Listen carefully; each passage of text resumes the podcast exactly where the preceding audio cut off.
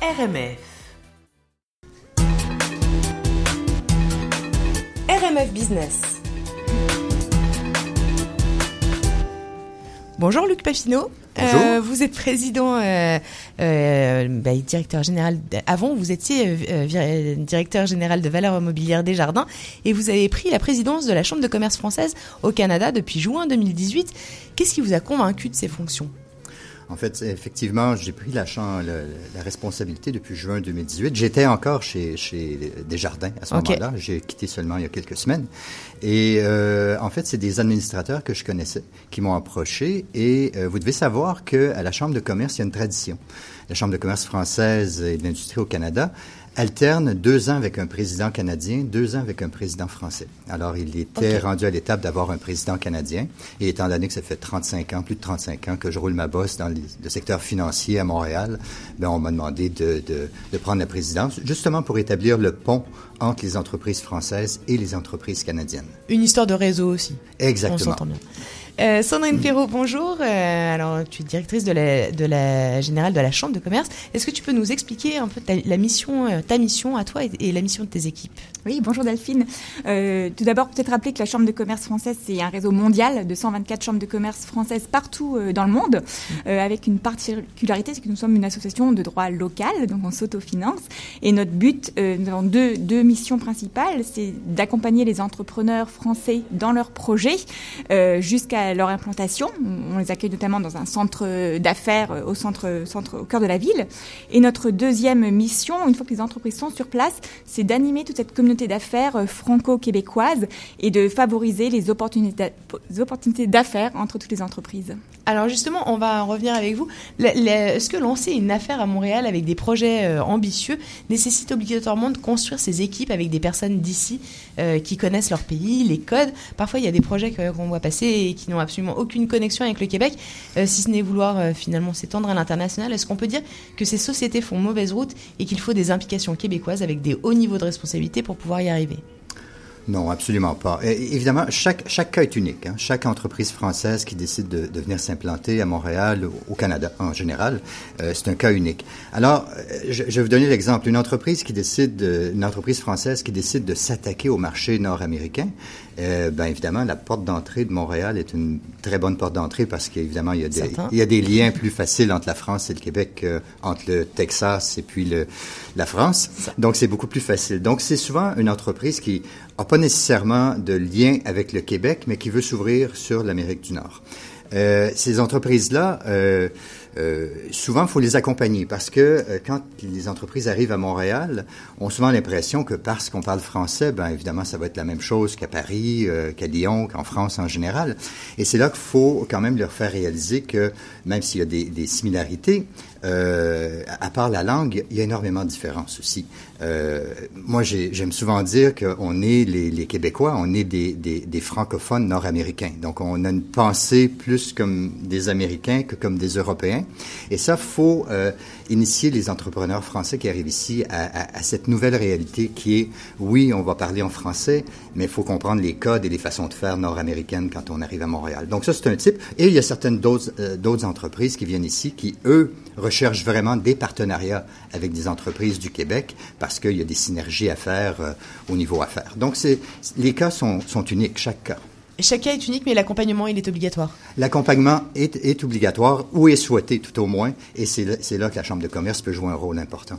Il y a beaucoup, il y a, appelons un chat un chat, il y a, est-ce qu'il y a beaucoup d'échecs qui sont dus à ça, justement, à, à ne pas vouloir aller se faire accompagner? Euh, évidemment, ceux qui sont pas accompagnés, on ne les connaît pas, donc c'est difficile à évaluer, mais je pense que je pense que la Chambre a un taux de succès quand même assez élevé des compagnies qui sont accompagnées. Ok. Euh, pour euh, connecter justement le monde des affaires, euh, on voit depuis quelques mois, vous organisez beaucoup d'événements particulièrement intéressants.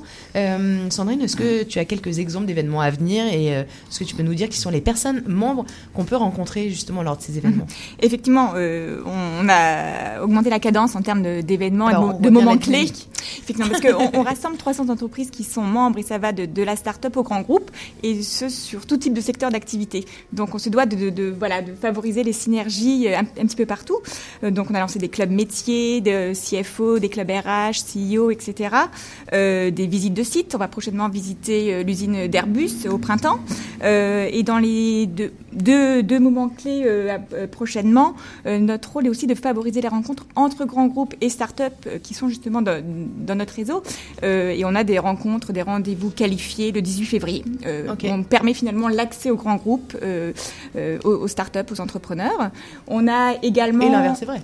Mais tout à fait. Les grands groupes qui vont euh, aller sourcer en fait des, bah oui. des, solutions innovantes de manière rapide, voilà, grâce, grâce à cet événement.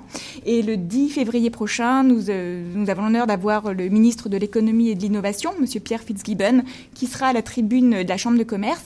Et vraiment pour pouvoir échanger avec notamment les filiales d'entreprises françaises, remonter les informations, euh, et ça, c'est notre rôle. Ok, très bien. Euh, il y aura également euh, votre gala pour remettre euh, bah, la prochaine édition les, des prix des reconnaissances qui aura lieu le 2 avril 2020. Qui peut participer et comment est-ce que bah, ce prix, en tout cas, ou plutôt ces prix décernés, ça va leur apporter quoi à tous ces gagnants? Ça va leur apporter beaucoup de visibilité.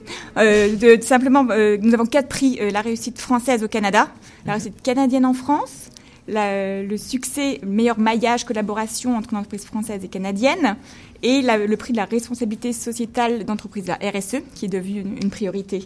Donc, si on, peut-être nos auditeurs sont plus euh, si c'est parmi des Français, nous avons la réussite française au Canada avec nous donnons, donnons la chance aux grands groupes, aux PME et aux startups, donc trois sous-catégories.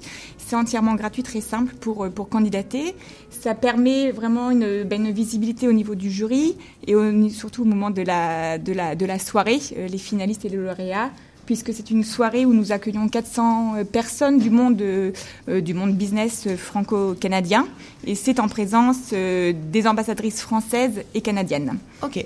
D'accord, je, je, comprends très bien. La, les, euh, le, je, profite, je profite en fait pour euh, l'appel à candidature se fait en ce moment jusqu'au 13 février. Oui, parce que en fait aujourd'hui vous, vous êtes en recrutement, en tout cas euh, de, bah, de, de, de, participation pour que les, les, entreprises, tout le monde peut participer?